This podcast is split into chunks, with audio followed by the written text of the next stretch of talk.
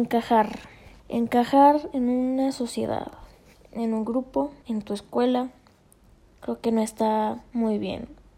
Opino que encajar es lo peor que puedes hacer.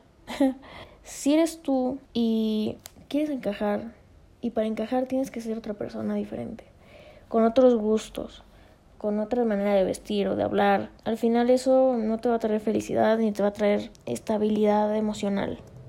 Vas a estar con personas que terminan siendo súper falsas porque lo que atraes es gente falsa y pues no está bien. O sea, yo creo que hay que ser nosotros mismos. Yo sé que no es fácil a veces, eh, me ha pasado, he tratado de encajar yo también, todos hemos tratado de encajar, pero hay que saber hasta cuándo parar y si te gusta algo que igual no está bien visto, pues realmente no tienes que hacer mucho caso a las personas. O sea, si te gusta escribir y te dicen que eres ñoño porque escribes y tienes un diario, pues al final eso es algo muy personal y solamente tú decides si escribir o no. Si tu estilo de música es clásica y la gente no le gusta el tipo de música que escuchas, te dice que es muy aburrido y que no escuchas reggaetón o cualquier cosa, pues al final quien escucha la música eres tú.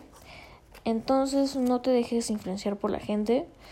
Creo que es importante que mantengas tu identidad y que te vayas descubriendo, pero de acuerdo a las cosas que te gustan. Y experimentes con varias cosas, ¿no?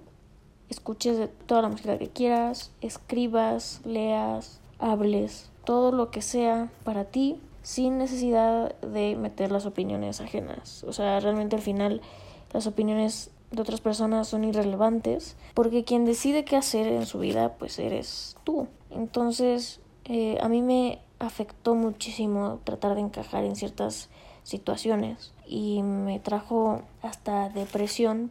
Y al final no lo vale porque te das cuenta de que hay otras personas que les va a importar nada lo que hagas. Simplemente te van a querer como eres y te van a aceptar y eso es algo muy positivo. Es mejor tener gente, es mejor tener una persona, un amigo que te acepte y que valore como eres y que aprecie todos los aspectos, todos los aspectos distintivos de ti, a tener 300 amigos que no sabes luego ni qué les gusta y luego estás con ellos nada más por sentirte cool o por sentirte aceptado o por pensar que eres súper buen pedo. O sea, no.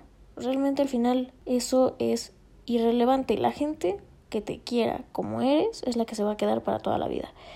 Los demás pueden irse, pueden regresar, pero eso no te tiene que afectar, porque al final, al final, quien se va a quedar contigo es ese amigo que no le importa los gustos más raros que tengas, al final te va a aceptar y te va a querer y es el que se va a quedar toda la vida.